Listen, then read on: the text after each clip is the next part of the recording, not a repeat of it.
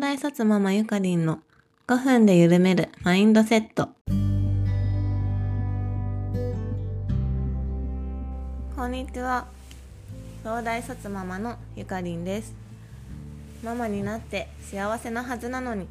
なんかイライラモヤモヤしていませんか？この番組ではキャリア子育て夫婦関係など悩みに悩んでどん底にいた私がゆるっと幸せに生きるためのマインドセットについてお話しします。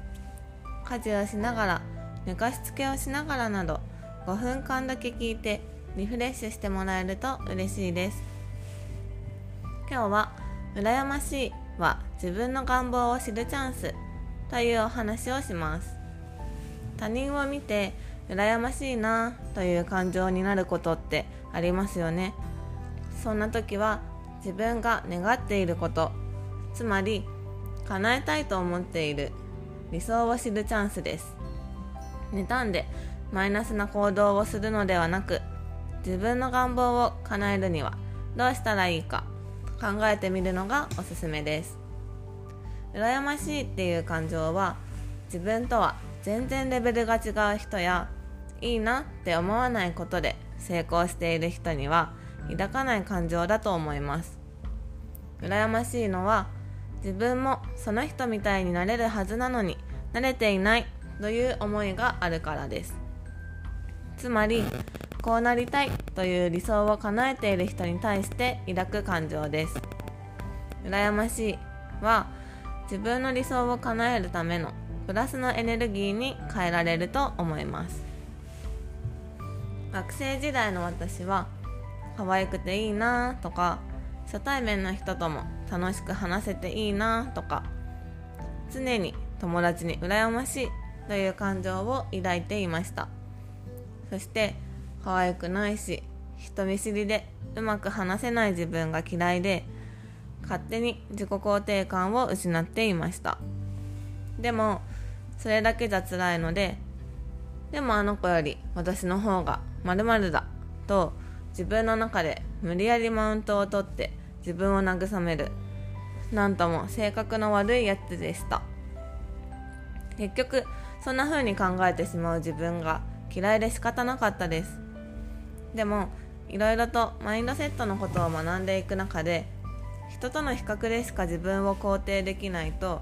絶対に世の中には自分より上の人がいるので自己肯定感は持てないということを悟り比較するんじゃなくて人それぞれのいいところを見て自分のいいところも認める方が楽に生きられるということに気づきました。それにどう頑張っても羨ましいと思った相手に私がなることはできないですし私を生きられるのは私だけです。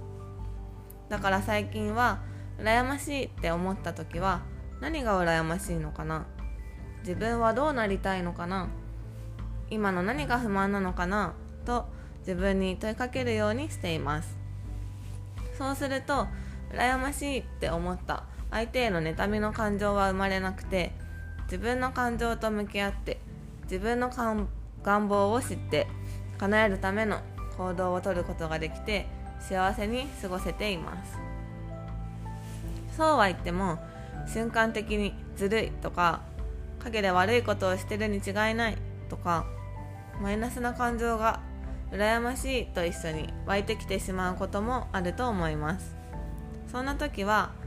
特に強い自分の願望が満たされていない時なんだと捉えて自分を満たす方向に気持ちを切り替えてほしいです。マイナスな感情が湧くのは自然なことなのでそれで自己嫌悪にならないでください。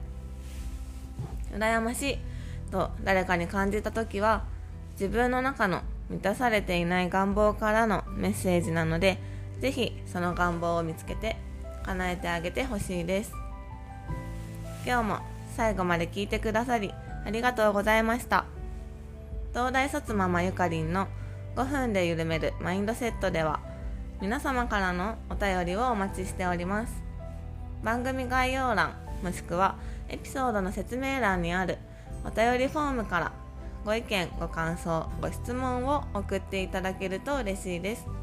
それではまた次回。さようなら。